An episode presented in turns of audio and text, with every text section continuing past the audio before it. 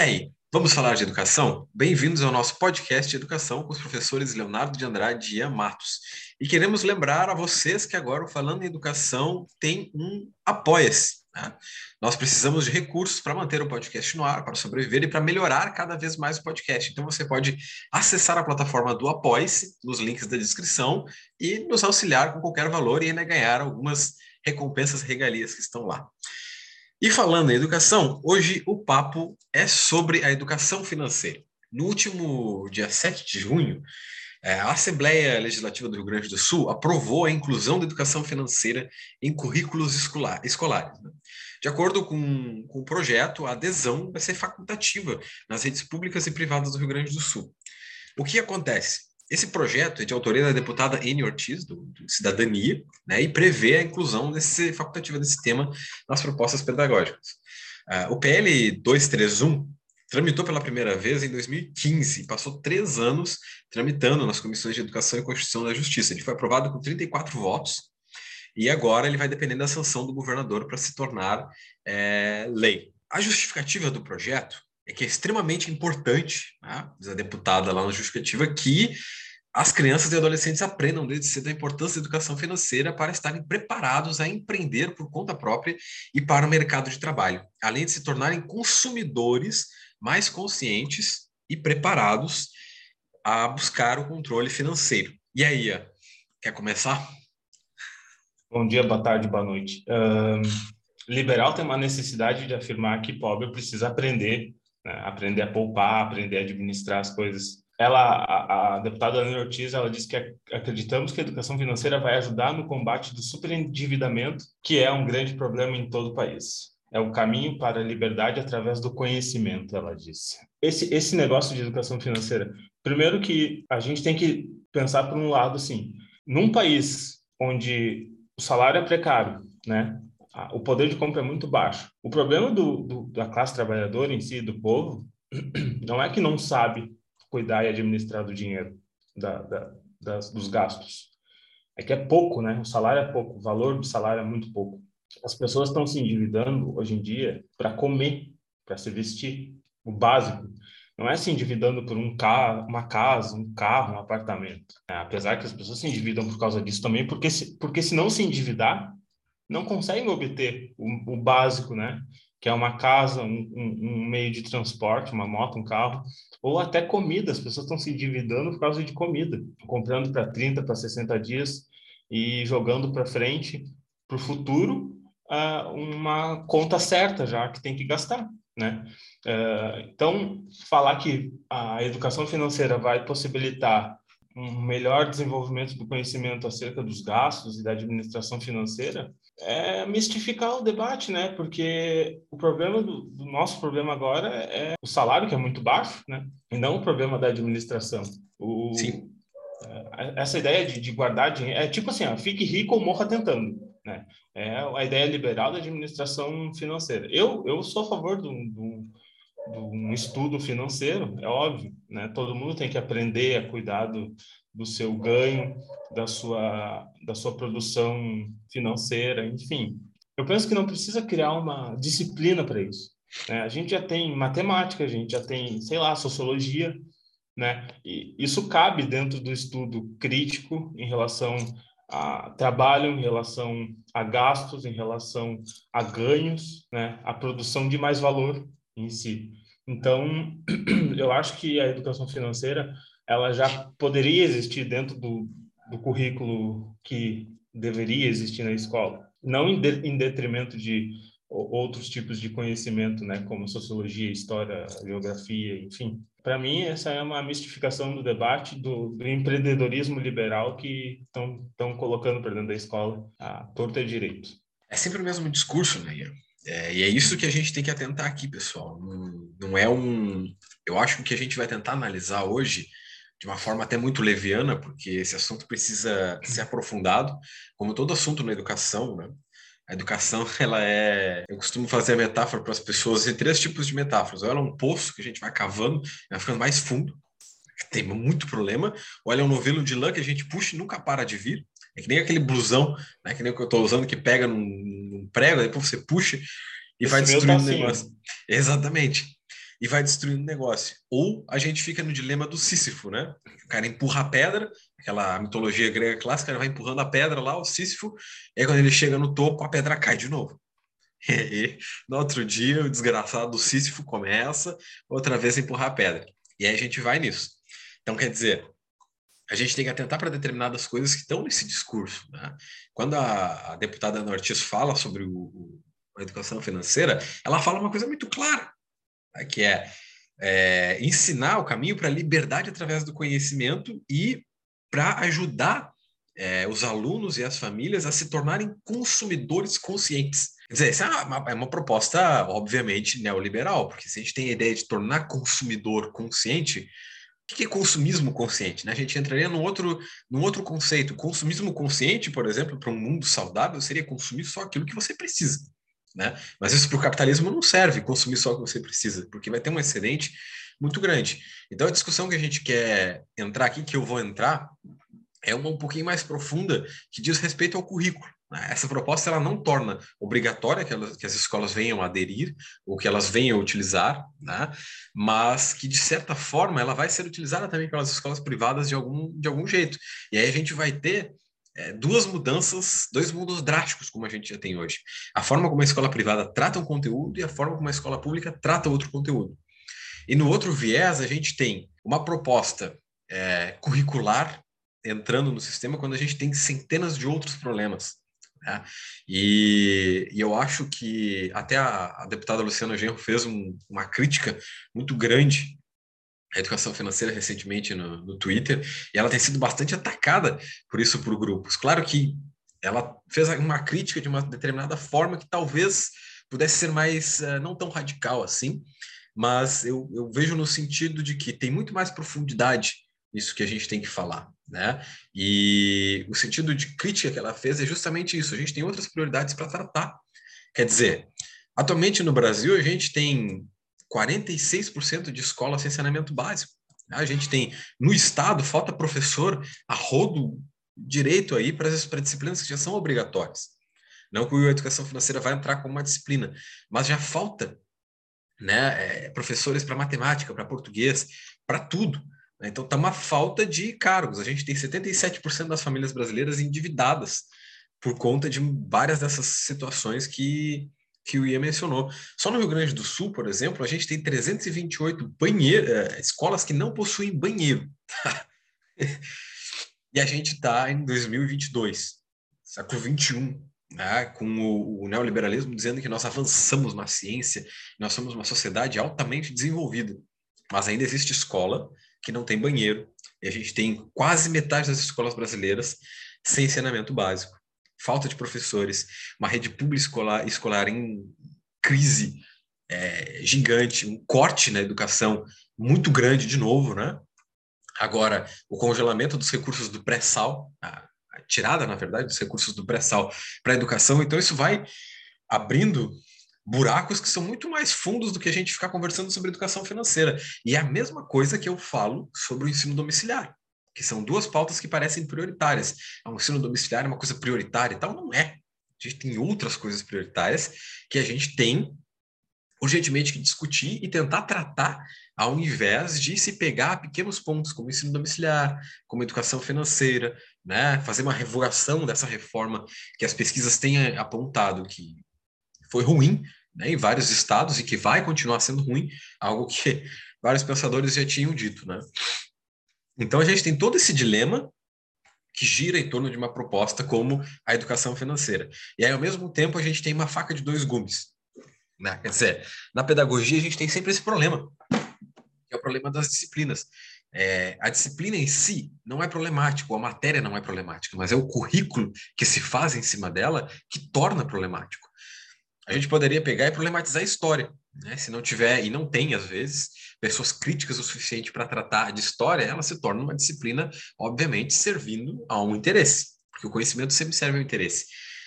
Então, se a gente pegasse a educação financeira e colocasse somente sob essa ótica de vamos ter educação financeira na escola, o que, que vai acontecer? Né? Nós temos professores qualificados para ensinar uma educação financeira, nós temos pessoas na escola qualificadas para formar professores a educar uma, uma educação financeira, Quem é que vai ir fazer isso? Serão coaches que o mercado neoliberal vai inserir dentro das escolas públicas? Como é que a escola privada vai tratar essa temática? Então vejam que a gente tem um sem número de dilemas aí, né? Porque se a gente vivesse num mundo perfeito, como algumas pessoas acreditam quando falam para mim sobre o ensino domiciliar, a gente vê se numa utopia em que o governo vai regular tudo e vai vigiar e vai servir a classe trabalhadora, aí realmente eu diria que não tem nenhum problema, né? Porque a educação financeira seria maravilhoso, que nem a educação sexual. Na educação financeira, dentro de um sistema perfeito, ou seja, de uma lógica crítica, a gente poderia mostrar justamente para os alunos como não se endividar com cartão de crédito, como é que funcionam os juros né, de cartões de crédito, de compra de casa, como é que funciona o lucro dos bancos, e ao mesmo tempo que a gente fosse mostrando o funcionamento de tudo isso, iria desvendar o capitalismo e desmoronar ele por dentro. Né? Seria um mind blow, assim, um negócio incrível, exceto que a gente não vive dentro dessa utopia que eu e o gostaríamos de viver. Então a coisa vai ser um pouquinho mais diferente, né? A gente já viu pelo discurso da deputada e já diz lá no PL que a ideia é formar pessoas capacitadas para empreender e se tornar consumidores conscientes. A gente está numa sociedade que a recente, recente pesquisa mostrou 125, 125 milhões de pessoas com insegurança alimentar, né? à beira da fome. 33 milhões de pessoas que não têm alimentação é, certa para as próximas 24 horas. Ou seja, não sabe se vai ter comida amanhã. Imagina, imagina viver assim, né? Imagina viver assim, saber se amanhã a gente não vai ter o que comer. Então, é, é totalmente desconexo da realidade da, do povo e da classe trabalhadora essas propostas, tanto de educação financeira quanto a educação domiciliar em si. Repetindo, o problema do endividamento não tem nada a ver com desconhecimento, não tem nada a ver com não saber usar dinheiro, nem gestão nem administrativa. O problema é a baixa renda da classe trabalhadora. As pessoas precisam se endividar para consumir o básico e às vezes não conseguem consumir o básico. Essas, essas pautas não são expressões da realidade concreta. Né? Não tem, não tem é, relação com a condição real da, da educação atual, nem supre as necessidades que precisam ser resolvidas na educação. E é como o professor Leonardo falou, a, ide a ideologia por trás dessa inserida nessas pautas, elas favorecem a reprodução do comportamento, dos valores da classe dominante, né? Ah, esse negócio de empreendedorismo, do, do, como é que é a outra palavra? É o empreendedorismo e o... E o consumo consciente. E o consumo consciente, ó, oh, meu amigo, pelo amor de Deus, né? É até uma, é uma é uma piada com a cara do povo brasileiro, com, o povo gaúcho, né? já que isso é uma proposta do Rio Grande do Sul. Uh, o professor Leonardo falou que está faltando professor no estado. O último, o último concurso que, que eu pesquisei aqui foi em 2013, o último concurso para o magistério. Eu estava lendo no Twitter esse debate sobre a educação financeira. O camarada Jones Manuel postou lá no Twitter dizendo que lá em Pernambuco eles estão sem concurso para professor de humanas desde 2008. E outro, outro dado importante aqui que o camarada postou foi 40% dos professores do ensino médio não são formados na disciplina que ensinam os alunos. Né? Então, tem toda uma problemática gigantesca, desde o discurso sobre o endividamento do, do povo brasileiro, chamar o povo brasileiro de, de, de burro, né? De, de, que não tem conhecimento em relação à gestão financeira, como se fosse o único problema é que as pessoas ganham dinheiro, mas não sabem usar o dinheiro, né? Enfim, né? Toda essa, essa questão ideológica que a gente está cansado de debater quase sempre, em quase todos os episódios. Em quase né? todos os episódios, sempre os mesmos que, problemas. São sempre os mesmos problemas e, e completo de contradições, né? Cada vez mais aprofundado essas, esses avanços do neoliberalismo sobre todas as esferas das da nossas relações sociais, da educação, da economia. Agora estão privatizando a Eletrobras, a Petrobras, a educação, né? querem passar mensalidade no ensino superior público. A gente vê, peraí que deixa eu tirar aqui, estava despertando o meu calendário. O que, que eu ia dizer? A gente vive uma retirada de direitos, eu acho que era. É, a gente vive esse ataque gigantesco para garantir a, a, taxa de lucro daquela galera, né? E garantir a reprodução dos seus, é, seus interesses em si. E além disso, a gente tem um ataque ideológico que é para manutenção do, da consciência crítica da classe trabalhadora e do povo, né? Para manter esse status quo se reproduzindo e, enfim, né? é, é uma barbárie. E a próxima etapa do neoliberalismo, que até acho que já está acontecendo, e a pandemia acentuou, é que logo esses grupos de elite vão perceber que para manter esse estilo de vida, outras pessoas vão ter que desaparecer do planeta. Né? Porque a proposta de Marte é uma proposta, mas não é séria por enquanto. Então, aí está a necropolítica. É, e eu queria deixar claro agora para falar que eu não sou contra a educação financeira. Tá? Que isso se apresente muito específico. Eu não estou dizendo aqui, ah, o Leonardo é contra a educação financeira e não deve ter educação financeira nas escolas. Eu sou muito a favor da educação financeira. E ela tem dados de outros países, como o caso da Finlândia, né, que é a melhor educação do, do mundo, de que ela funciona, assim como a educação sexual. Só que a gente precisa entrar naquele, naquela discussão do currículo né, que é uma discussão muito delicada, é uma discussão muito complicada, porque envolve uma série de fatores, como o Ian falou, lá em Pernambuco, 48% de professores do ensino médio não estão nas suas disciplinas. No Brasil, se eu não me engano, tem 30 ou 40% que não estão nas suas disciplinas também, o país inteiro. Quer dizer, então isso é muito complexo, porque se um professor está fora da sua área de saber, isso gera uma problemática de conhecimento, uma fragmentação de conhecimento e uma reprodução de um conhecimento equivocado, né? e uma reprodução de valores equivocados também. Por mais que eu tenha estudado autores da, das ciências sociais, eu não poderia lecionar como o professor Ian nas ciências sociais, porque eu não pertenço a essa área. Eu não tenho conhecimento profundo sobre a, a construção do conhecimento nessa área. Então, o que, que acontece? Né? Por que, que eu digo que eu não sou contra, eu sou a favor? porque, de fato, a educação financeira poderia justamente mostrar as engrenagens de como funciona o sistema capitalista e o sistema neoliberal. Ela poderia, e eu já vi isso, tá? Eu quero, ia trazer um exemplo agora que eu lembrei. Eu tive dois colegas é, professores que trabalhavam a coordenação da matemática, inclusive essa, essa área de educação financeira pertencia à matemática. Trabalhavam com educação financeira num curso de educação popular certo? Então, todos os conteúdos eram abordados a partir dessa lógica de educação financeira para uma classe trabalhadora.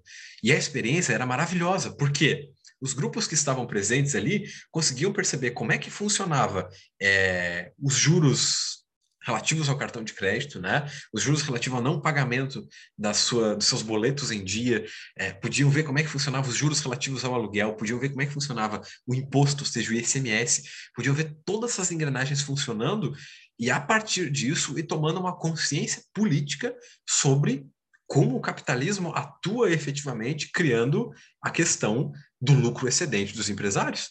Né? Só que para isso você precisa de pessoas que são críticas, engajadas e pertencentes à disciplina, né, que possam ter conhecimento profundo de fazer. Imagina, como diz a proposta ali, toda disciplina pode trabalhar a educação financeira. Eu não tenho como na disciplina de história trabalhar a educação financeira. Né? O máximo que eu posso fazer é abordar história das finanças, ou história da economia em algum nível. Eu vou mostrar lá tais economistas, os pensadores principais, mas isso não vai abordar efetivamente é, a construção de um sistema econômico que gera um lucro excedente, uma riqueza bilionária para 1% da população e coloca os outros 99% na miséria. Né? Não, não vai conseguir dispor dessa lógica, não vou conseguir mostrar toda essa lógica. Então, a gente tem esse condicionante que é relativo ao currículo. Ele funciona em todas as disciplinas. Ah, poderia dar um exemplo. Se eu, como professor de história, trabalhar só datas, como alguns professores fazem por aí, né? E aí lá no dia do índio a gente colore o índiozinho ali. Isso não é criticidade, né? isso é ocultamento da realidade. Porque o currículo ele funciona assim, o currículo oculto ele vai atuando dessa forma, né? E esses problemas todos que a gente mencionou, eles não são ignorados pelo Estado. O Estado sabe muito deles, sabe muito bem deles e aprofunda. A ausência de professores específicos de disciplinas é boa justamente por causa disso.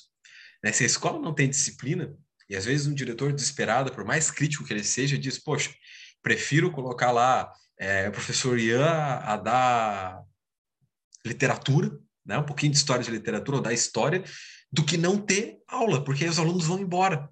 Se for uma escola numa zona ruim, o aluno vai embora e você não sabe para onde ele vai. Daqui a pouco ele está numa situação pior ainda do que está na escola. Né? Então, estar tá na escola é uma coisa boa. Aí coloca lá, porque é o que tem. Só que isso também precariza a relação do conhecimento, gente. Então, a gente tem que ter muita cautela quando vai falar sobre matemática dessas. Não é uma questão de a gente. As pessoas pensam muito isso agora, né? Quando a gente critica alguma coisa, quer dizer que a gente automaticamente contra. Não. A gente tem que olhar por uma ótica justamente crítica. É positivo, mas é positivo como? Quem é que vai fazer? Né? Nos últimos 20 anos, a gente vem reclamado da matemática na escola. Eu não gostava de matemática na escola, porque não era ligada à realidade concreta. A gente via aquelas coisas, aqueles problemas ali, ó, o Joãozinho dividiu 10 balas com a, com a Maria. Ok, né? E aí a gente vem pensando nisso, pô, se tivesse educação financeira na escola para ensinar as crianças a lidar com o dinheiro da casa, para ensinar a economia doméstica, para a criança também perceber a realidade na qual ela se encontra, né? Isso é uma ferramenta muito grande. Mas, de novo, a pergunta, quem é que vai fazer? Como é que vai ser feito? Certo? Então, tudo isso é importante. Porque se não é específico quem é que vai fazer, como é que vai ser feito e quais cursos de formação serão dados para fazer, o currículo oculto se impõe. O currículo oculto ele é ditado pela elite, pelos opressores. Sempre foi e continuará sendo até que a gente é, rapte ele. É uma proposta largada assim, né? E aí vocês fazem Isso. aí como vocês conseguem fazer dentro das escolas. Exatamente, como consegue fazer. Pega Monopoly para trabalhar educação financeira. Olha, essa, se, se, a gente, se fosse um projeto de educação financeira, eu também não sou contra, né? Eu sou contra esse projeto de educação financeira liberal. Exatamente, contra esse. liberal. Né? Porque se a gente fosse pensar numa educação financeira crítica, a gente ia falar sobre a, o valor do trabalho, a, a mais-valia, o mais-valor. Agora, agora tem esses dois termos em competição, não sei qual é o, o certo.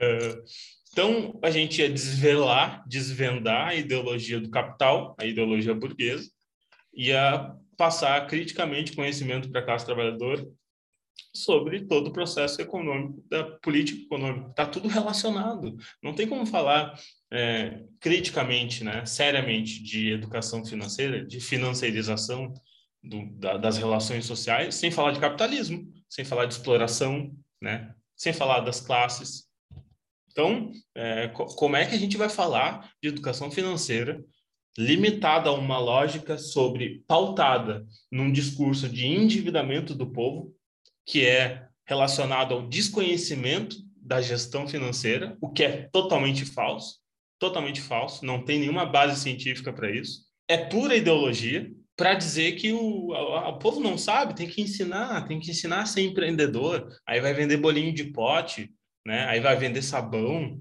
né? mas você é um empreendedor, tá? Vendendo sabão e a balinha de goma ali, você é um miserável, mas você é empreendedor. Bom. Sim, sim, aí tu não precisa de emprego, não precisa de, de carteira assinada, né, de direitos, depois de aposentadoria, aí tu trabalha até morrer, e é isso, parabéns, você é um empreendedor, chefe de si mesmo. Chefe de si mesmo. é, a lógica que se coloca é justamente essa, né, um processo bruto, é o processo bruto do neoliberalismo. Mas, de novo, como eu falei, isso é lógica de, de currículo oculto, sabe? Mas o neoliberalismo se acentuou tanto e a gente vem deixando essas coisas passarem que o currículo oculto está deixando de ser oculto quase. Ele está escancarado, está jogado na cara. Quando uma deputada fala sobre, é, numa mesma frase, de que tem um endividamento gigantesco da família brasileira, e esse é o problema, mas elas têm que aprender a ser empreendedoras e consumo consciente, tem uma contradição, uma contradição óbvia. Né? Que consumo consciente, o que? Se não tem, está endividado, se não tem dinheiro, o endividamento, como o Ian falou, não acontece porque o cara não fez consumo consciente. Acontece porque está comprando osso de segunda, né? Porque a, a, o quilo da carne está 60, 70 reais, porque um quilo de um, um saco de arroz, né? Tá 25 reais em alguns lugares. Como é que você sustenta uma vida desse tipo? Você vai passando no cartão de crédito em 60 dias. É, como se a classe trabalhadora quisesse se endividar, né?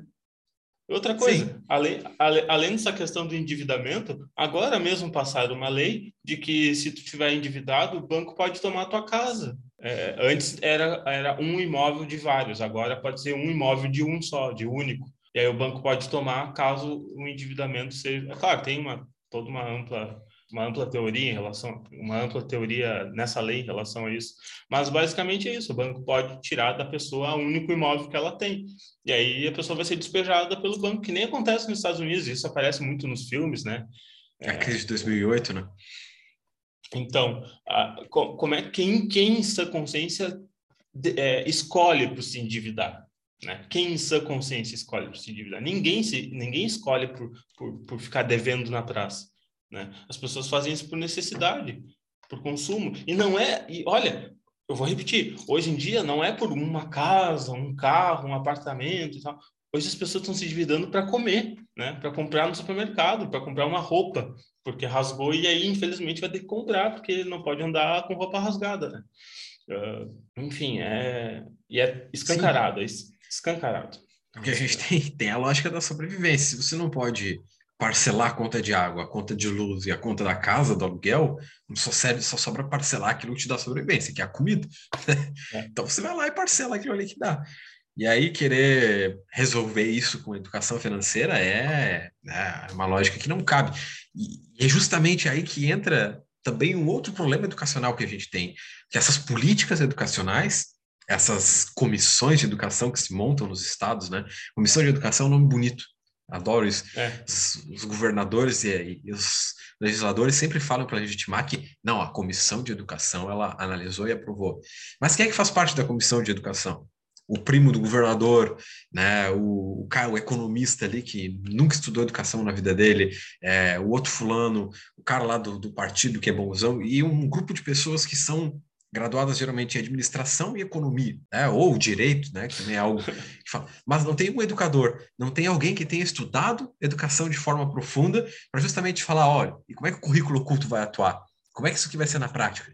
Quem é que vai formar os professores para ensinar isso aqui? Como é que isso aqui vai entrar nos livros didáticos? Como é que isso aqui vai surgir dentro da escola pública? qual vai ser a discrepância da educação financeira na escola pública e na escola privada? Como é que isso vai ser trabalhado? Essas são questões que só um educador consegue levantar, porque é a nossa perspectiva, né, minha do professoria, como educadores, ou seja, como pessoas que estudaram licenciatura e se aprofundaram em educação, que pode perceber essas nuances certo? Não que outra pessoa que se graduou em direito não possa, mas ela precisa ter estudado para isso. Eu não, não tenho como falar sobre legislação aqui com vocês, porque eu não sou advogado. Você está a mesma coisa, pessoal. Uma pessoa que defende muito a educação financeira é o senhor Carlos Bolsonaro, né? Ele ah. diz que, é, em vez de dar o peixe, devemos ensinar a pescar. Cara, pelo amor de Deus, né? Olha o nível ideológico dessa proposta, defendida por Carlos Bolsonaro. Então, pô, pelo amor de Deus. Né? a gente tem esses, essas questões. Enquanto nós, no Brasil, não tivermos é, pessoas que são especialistas na sua área falando sobre esses temas, a gente vai continuar tendo esses problemas. Para que, caso alguém me questione sobre essa questão, eu convido a, por exemplo, ir num advogado para tratar uma úlcera. Boa sorte. Não vai. É verdade. É Ou vai numa escola, vai num, num, professor tratar a úlcera, é. ver é. o que acontece. Tá? A lógica é a mesma, pessoal. Você aceitaria ter um, sei lá, um professor no Ministério da Saúde? Eu não aceitaria, entende? É, também não. Nenhum, nenhum professor, nenhum pastor. Nenhum pastor, uh, é. O que, que eu ia dizer? O, o, grande problema é o currículo oculto, né? A ideologia oculta por trás dessas, dessas propostas. A gente vê toda essa função totalmente essa proposta totalmente superficial, baseada em uma falsidade, né? É, ao mesmo tempo que a gente tem a reforma do ensino médio aí, é, e essa, esse empobrecimento do currículo, é, do currículo crítico, né, do currículo reflexivo, relacionado à, realidade concreta né, e às relações sociais em si, que estão que está envolvido em tudo, na história, na geografia, na, na, na, filosofia, na sociologia. Como a gente já disse em vários episódios, eu repito, é, todos esses conteúdos são importantes para aprender a ler o mundo, né? aprender a ler a realidade criticamente, reflexivamente. Não adianta a gente passar um monte de data na história e um monte de, de, de teorias na, na sociologia e essas coisas não serem aplicadas ou levadas à realidade concreta das pessoas, para elas refletirem ref, é, e aprenderem a, a, promover o conhecimento, né? E construir o seu conhecimento em si em base disso e em base na realidade na qual elas vivem. É o mais importante. E essa educação financeira não tem base em nenhuma realidade e a realidade que ela tem base é uma realidade distorcida e mentirosa, que é o, o endividamento. É, o endividamento é a falta de conhecimento financeiro. Ah, eu fiquei. Ah, tá. Agora, né, em questão de realidade concreta, é, a proposta vai ser aprovada. Ela foi para a sanção do governador, e é óbvio que ela vai ser aprovada, porque o governo do estado é um governo neoliberal. Né? O, o Eduardo Leite fez o entreguismo que podia e saiu, né? provavelmente vai voltar e cumprir as promessas de privatização. Então a proposta vai ser aprovada. O que, que nós devemos fazer enquanto sujeitos conscientes e críticos, né? quando isso chegar nas escolas, certo? Exatamente, raptar o negócio. Não tem outra forma, pessoal. Então, os professores e professoras que nos escutam, e eu sei que tem algumas pessoas, se isso chegar na sua escola, não se negue a trabalhar a educação financeira, assim como eu não me nego a trabalhar a base nacional comum curricular, mas trabalho de uma forma crítica, trabalho de uma forma consciente.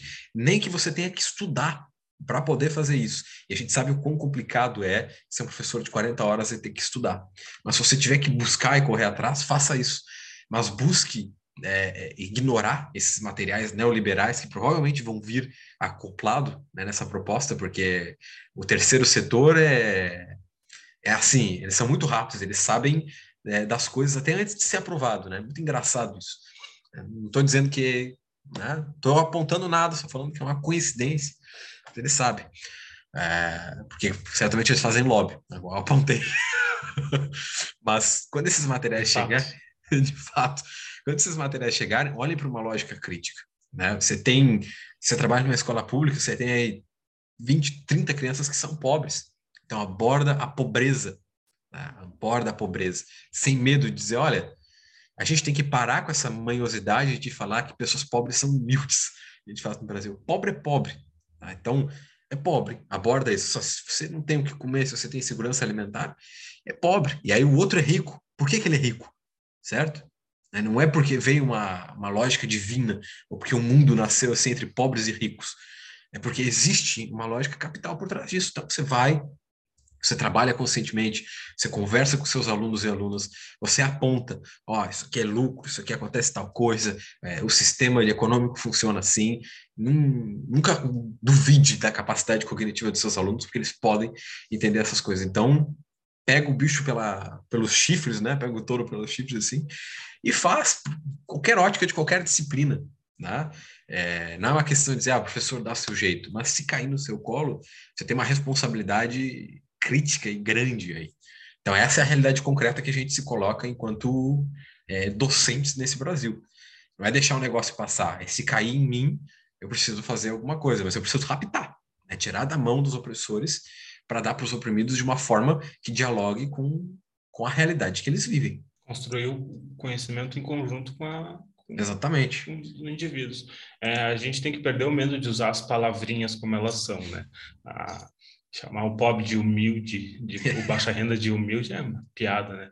É, tem, tem que falar de exploração, a gente tem que falar de exploração, a gente tem que falar da desigualdade e os motivos dela. Desigualdade não é, não, não cai com a chuva, né? E, Perfeitamente. Pô, a gente tem que raptar o currículo, é o que tem, né? Tem o que a gente quer e tem o que a gente tem, né? O que a gente quer é uma educação crítica, um currículo crítico, blá, blá, blá, né? Enfim, o que a gente tem é isso, né? E aí a gente tem que raptar e utilizar, é... e se for possível estudar, né? Para promover um ensino crítico, um ensino consciente sobre a realidade que a gente está inserido. E se organizar, enquanto classe trabalhadora, sempre se organizar, né?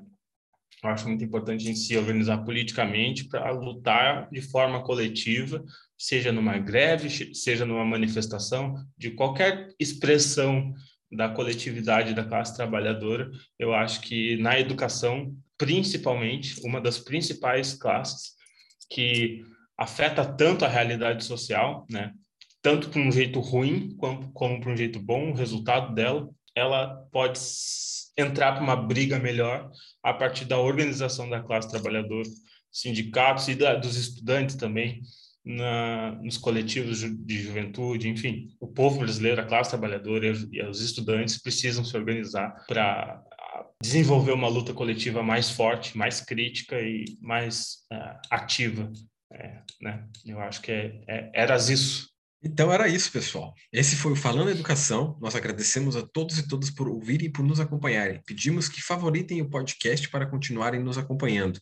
Agradecemos também Renata Lopes e Kathleen Aires pelo apoio lá na plataforma do Apoie-se. A gente se escuta no próximo episódio.